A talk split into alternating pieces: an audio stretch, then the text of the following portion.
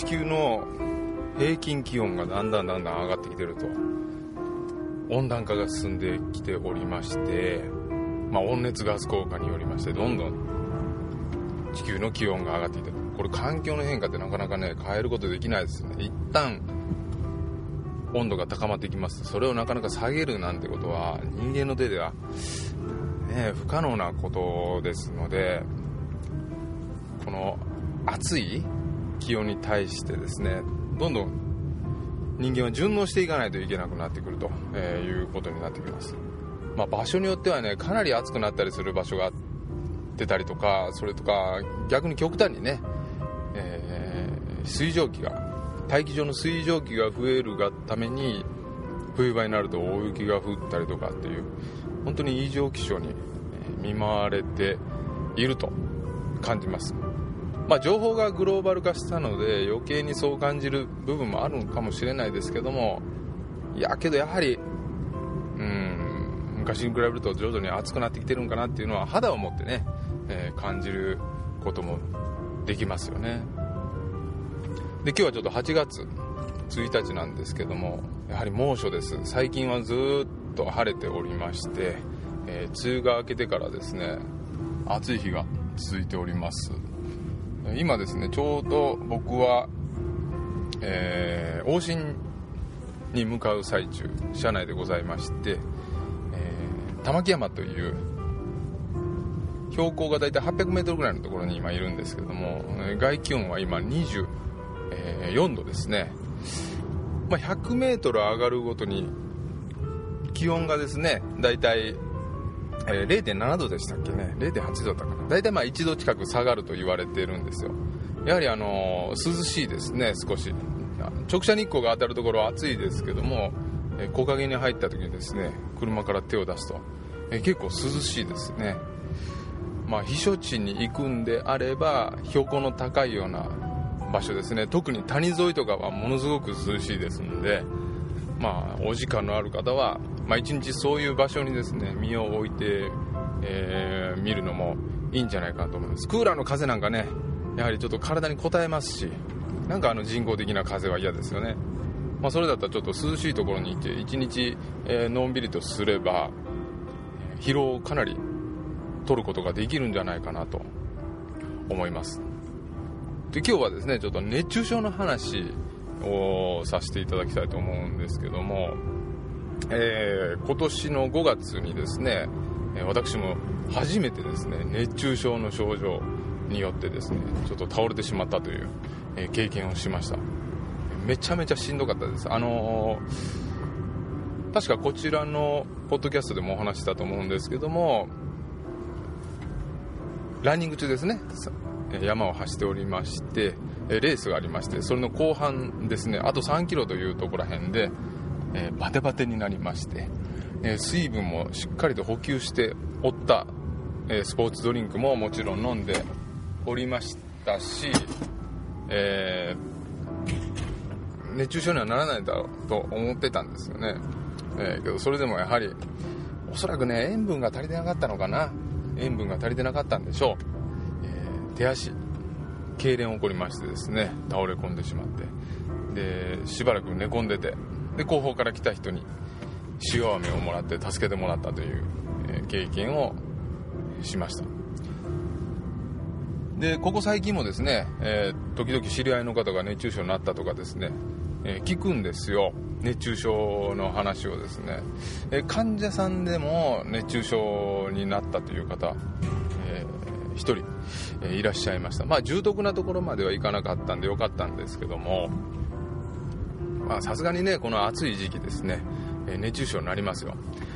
え5月でもですね熱中症になるということは、まあ、暑い時期に限らずですねいやスポーツを原因としてもこの熱中症というのは起こりうるわけです。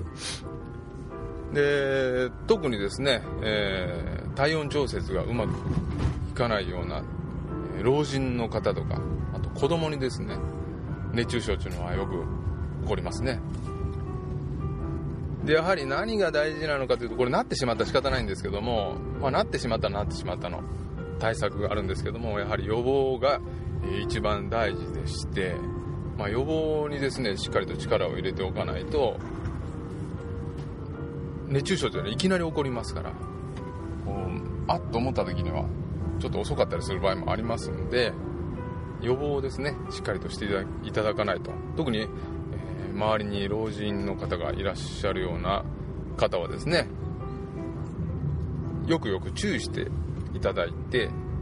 で見守ってあげるような形をですね取ってもらった方がいいんじゃないかなと思います。で熱中症とねよく言うんですけど昔はねなんか日射病とかよく言いましたけども、まあ、日射病っていうのはよくね野外で活動してて火に当たって起こるようなっていうような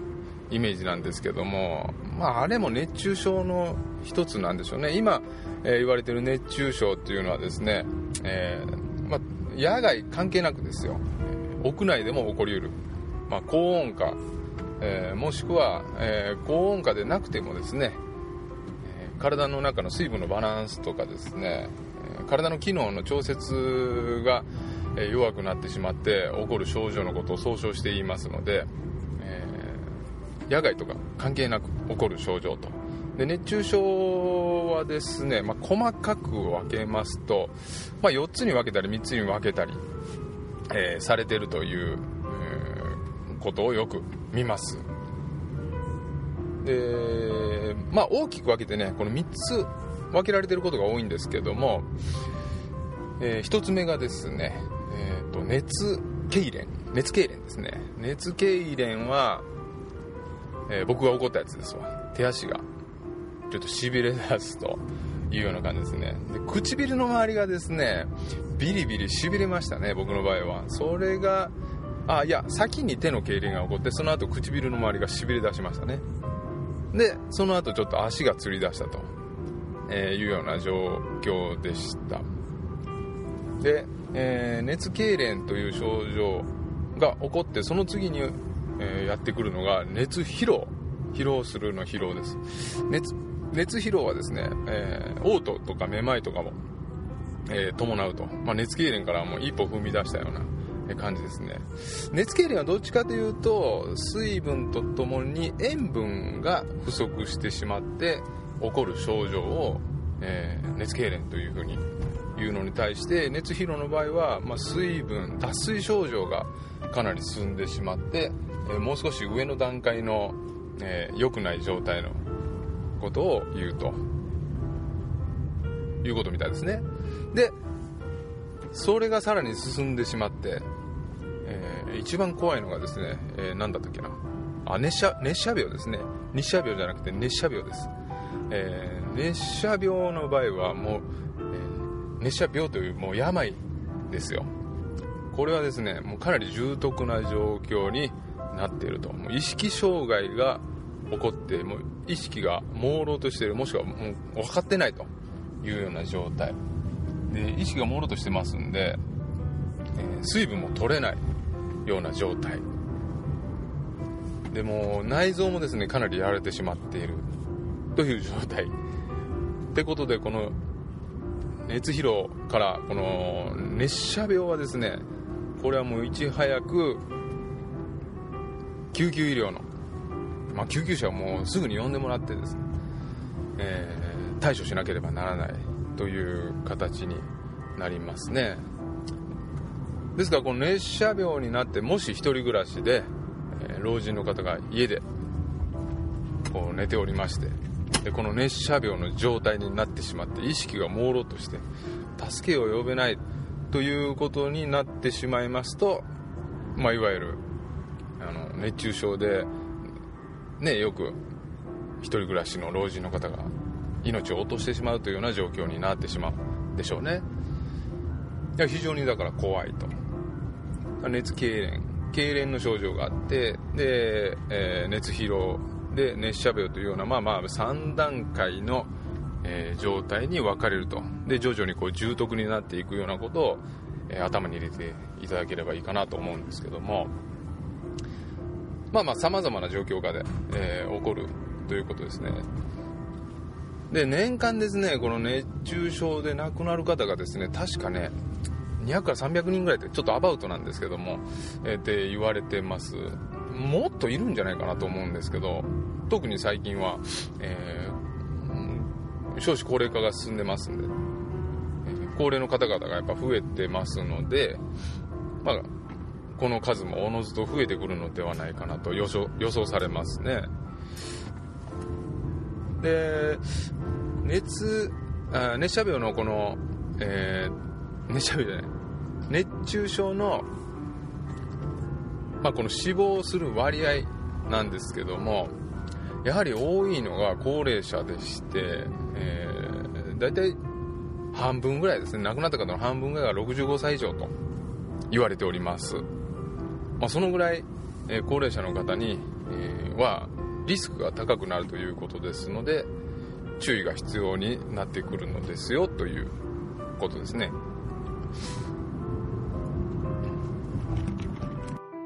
じゃあねえー、っといざ熱中症になってしまった場合ですよ熱中症になってしまった場合は、えー、どのような対処をするべきかっていうことなんですけどもまあ意識障害がもし起こっておるのであれば、これはもういち早くですね、え救急車を呼んでいただくと。で、えー、体をですね、とにかく冷やさないといけませんので、もし、冷やす、冷却するようなものがあるのであれば、えー、頸部ですね、首、えー、頸動脈のあたりとか、あと、液化、脇の下ですね。あと、鼠径部、これ大きな血管が通ってる場所なんで、まあ、その辺をですね、いち早く、えー、冷やしてあげるということが大事ですね。それと、えー、衣服を緩めてあげることも大事です。閉まってるようなね、服を着ておりますと、えー、循環障害がね、やっぱり起こったり、まあ、循環障害というよりも体温調節がうまくいかなかったり、まあね、熱射病の場合はもう体温調節自体がね、うまくいってない状態ですんで、体自体がもう高温になってますんで、とにかくね、冷やした方が、えー、いいということですね。で、すぐに専門的な、えー、病院、まあ、救急で搬送してもらう、で、処置をしてもらうというのが、えー、大事なことになろうかと思います。で、えっ、ー、と、もしね、意識がある場合はですよ、その場合は、え水分をしっかりとまあ補給をさせるということが大事ですね。水分と塩分ですね。で、最近はですね、まあもう何年も経ちますけど、あの、大塚製薬の経口補水液とかあるじゃないですか。えー、OS1 とかですね。まあ自分でもああいうのは作れるんですけども、ああいう風なものをですね、徐々に飲ませると。一気飲みさせるんじゃなくてですね、こう、徐々に徐々に飲んでもらって、水分と塩分を、え、体にゆっくりと補っていくという形ですね。まあ、枯渇したガソリンをですね、え、車にこう給油するような形で、じわじわとちょっと入れてあげると、えー、いう風にすることが大事ですと。それと、涼しい場所にですね、すぐに移動した方がいいです。野外であれば木陰、木陰でもうしっかりと仰いであげるとか、うちわで仰ぐとかですね、え、してあげるとか、それとか冷房の効いた部屋にですね、もうすぐに、えー、運ぶとかですね。でけ、えー、熱中症の場合はですね、血圧がやはり下がる場合が多いので、で意識障害をまあ防ぐためにも、足を高くして横になって寝ていただくというような対処も必要になってくるかと思います。よくね、あのー子供の頃の熱中症っていうのは、パタッとこう倒れてしまうことが多いですね。あれの、熱失神っていうのもあるんですけども、まあ、軽い熱中症の一つなんですね、あれも。えー、体育館で。僕がよく見たら、あの、空手の試合とかで、ね、時々、えー、救護の方で行くことがありまして、結構ね、あの、パタッコと倒れる子供がいたんですよ。特に開会式とか、ああいう風な、じっとしとかないといけないね。立った状態でじっとして、で、まあ、あの、大会会長の挨拶とか言ってですね、聞くわけですよ。まあ、それがですね、ちょっと話が長くなって、ちょっとね、あまりこう面白くないな、みたいな、退屈だなっていうような、えー、時間を過ごしたりするときですね、あの体育館の中はですね、まあオープンにしてても最近はま冷房の効いてるところあるんですけども、まあ、冷房の効かないような施設であればかなり高温多湿になりますから汗がじとーと出てきまして立った状態で、えー、暑い状態ですから体温調整するためにですね、えー、皮膚や筋肉の方にですね血液をガーッと回すわけですよ。そしたら脳に行く血流がちょっと少なくなりましてこの貧血状態になってですねクラッと失神してしまうような、えー、子供がですね結構出てきたりします。まあですからねあのー、長い話をあまりしてあげない方がいいですよねああいう時はね。はい。まあそういうわけにはいかないんでしょうけど。でその時もですねやはり、えー、運ばれていきますんで、まあ、すぐに寝転がってもらってで体をまあ冷やしてですねさっき言ったように、えー、首脇鼠径部の辺りをちょっと冷やしてですねで足を少し高く上げておくんです。そしたらね、まあ、意識はねすぐ戻りますし、えー、しばらくすればまた元気にね、えー、動き動いてくれるんですけどもちょっとね何度もそういう風な症状を繰り返すんであればこれは良くないですからね。もうその日はもう完全に休んでもらったりとか、え、しないといけないですけどもまあ、子供はそういう風なところへんが要注意なところですね。意外とやはりあの湿度なんかも関連します。汗かいてもね乾かないと。あの気化熱がですね。気化熱というかあの蒸発汗が蒸発するとき一緒に熱を取るんですけどもこの熱が取れないとですね体温もやっぱり下げれないと。体温調節もうまくいかないのでという形になりますね。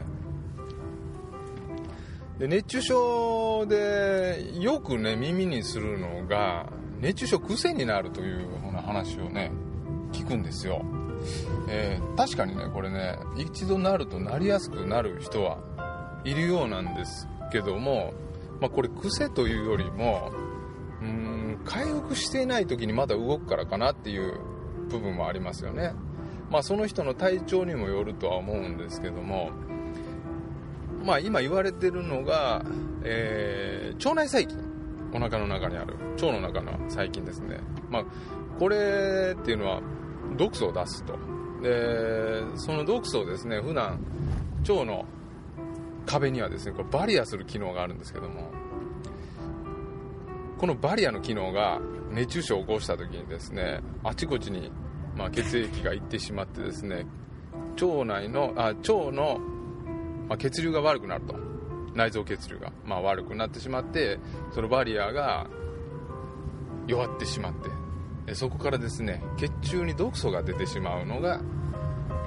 原因じゃないかなというようなことが言われております。これねあくまでも説みたいですけどもまあ実際に、えー、実験をしてみるとそういう毒素の成分が血流の中を流れてしまってると。でそれはですねえ、熱中症のま症状が回復した後もですねやはりしばらく残ってるということでまたこう一緒のような環境下に行きますとすぐに熱中症の症状を起こしやすいのではないかなと、え、言われております。また癖になるというよりも、え、しっかり治りきってないんでしょうね。で内臓がですねやはり弱ってるとダメですよ。だからあ冷たい飲み物をぐいぐい飲むっていうのもこれちょっと危険な、え、行為でして、えー、少しずつ飲むのであればいいんでしょうけどももうやっぱり一気飲みして内臓を冷やしてしまいますと、えー、内臓の機能をね低下させたり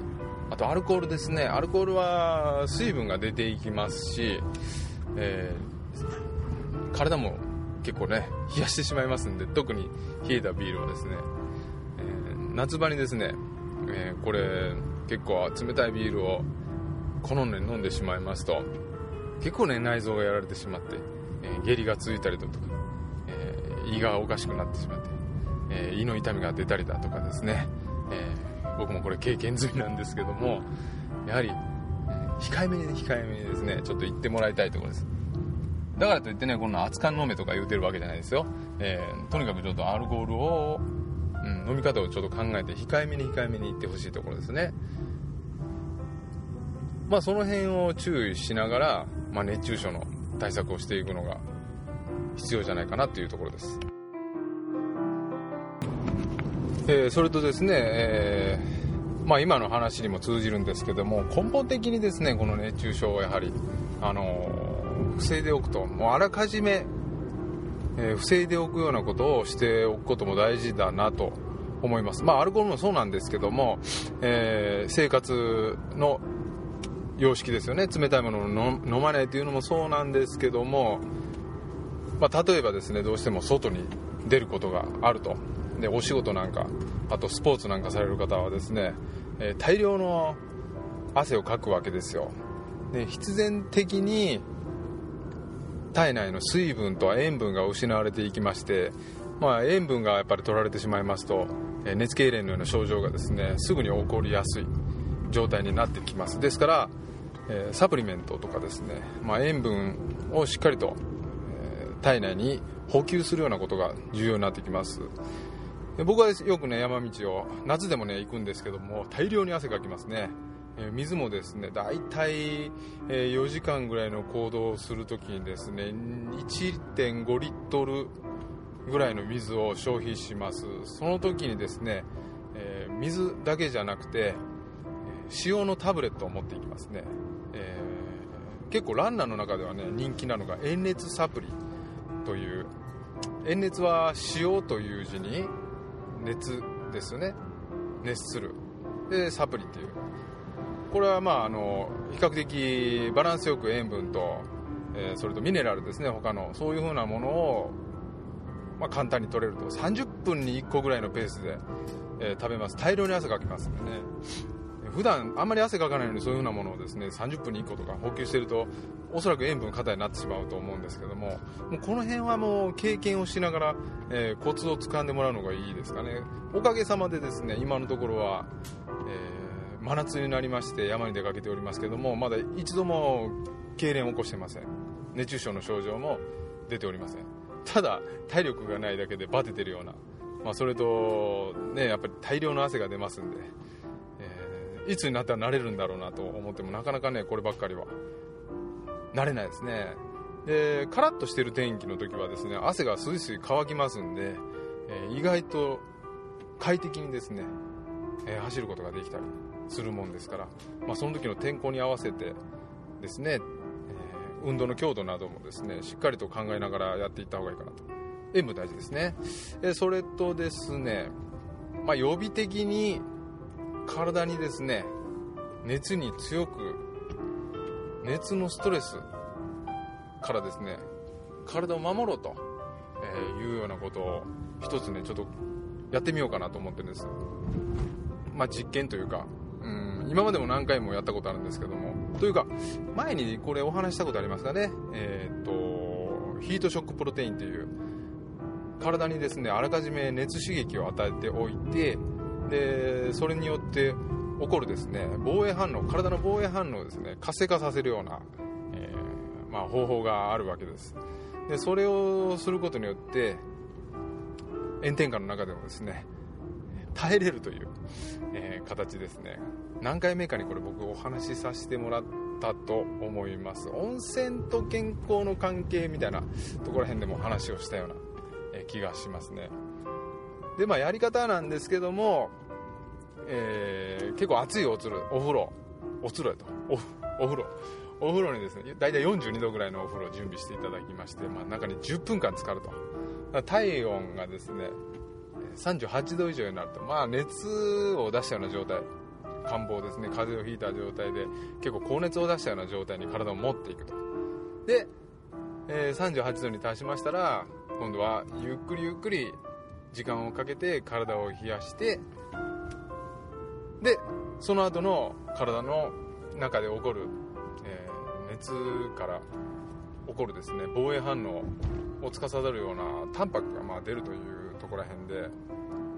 そのタンパクをですね体に蓄えましょうというような方法なんですよ。大体2日間ぐらいの有効期限があるということで例えばですね、えー、炎天下の中とかそれとか山の中をですね走ったりするようなスポーツの大会があるような大体2日前ぐらいにそのような形で温浴熱い体あ熱い刺激をですね体に与えて、え、そのストレスをですね体にわざと与えてですねもう目には目をですよ。暑いところに行く前に体に熱い刺激を与えるというような方法をとってみるとこれ意外とその暑さに耐えれたりパフォーマンスが良くなったりする可能性があります、えー、この夏ですねちょっとやってみようかなと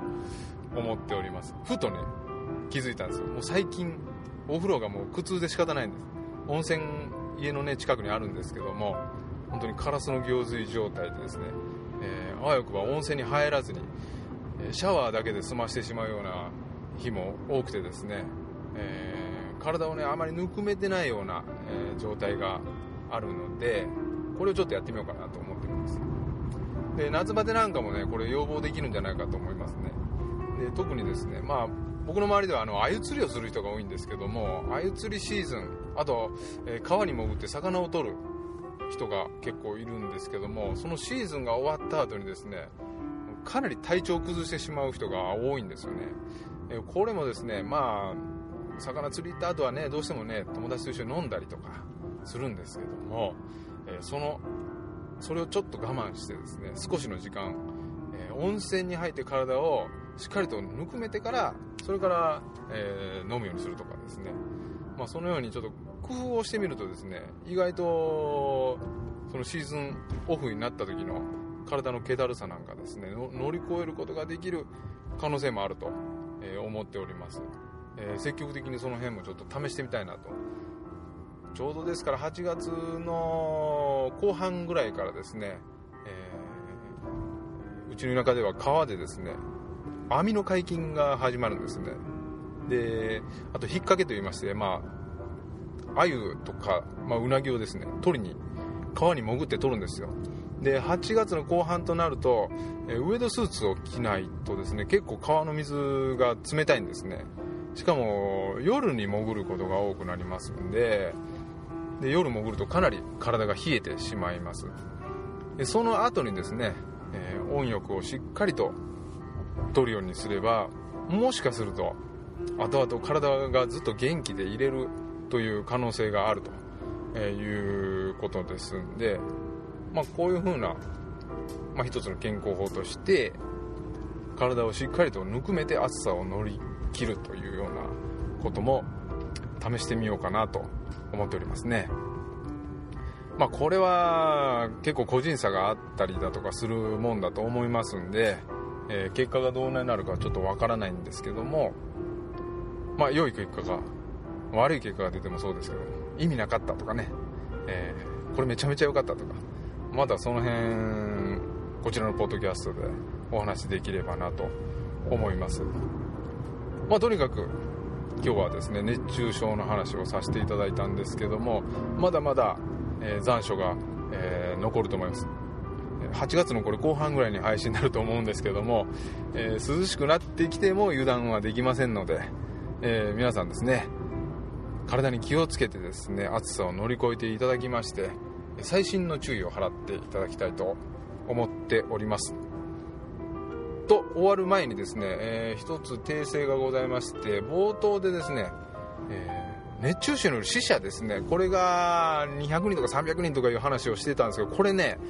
えー、2010年前の話です。まだねおそらくまだ暑いえー、時代に入る前、まあ、その頃もね結構暑かったのは暑かったんですけどもちょうどね2010年ぐらいにですねもうかなり猛暑日が続いた熱帯夜と猛暑日が続いた、えー、時期があったと思います。この頃ですねなんと1年間、えー、統計を取ってみますと熱中症による死者の数がですね、えー、1700人ですか。もう2000人に迫る勢いだったという、えー話を聞いております。ということなんですよ。ですから、えー、っとですね、猛暑日がやっぱり続きますとかなり体に負担が、えー、かかってですね熱中症になる可能性が高くなるということですんで。1700人の数すごいですよね。で、えー、病院に搬送された数がま5万人以上ということだったので、えー、これはですね本当に医療にそんだけ頼ってしまうということになりますからやはり予防が大事だということでそれ以降かなりですね予防に力を入れた宣伝をするようになりましたので、えー、死者数はぐっと減ったのは減ったんです。減ったんですけどもやはりまだまだ、えー、2010年から前の死者数死者数に比べますとですね、えー、800人とか900人とかいう、えー、前年度は960人でしたかね。2005年。あ2015年。今年2016年もこれどうなるかまだわからないですよ。こんだけ注意を呼びかけてても熱中症になって命を落とす方がおるということですんで、えー、本当に気をつけて、えー、周知していくしかないかなというところでございます。ということで、えー、ちょっと訂正させていただきました。またですね次回は違うネタをちょっと用意しましてお話の方ですね。続けていきますのでまた懲りずに聞いていただければありがたいなと思います。それではまたお会いしましょう。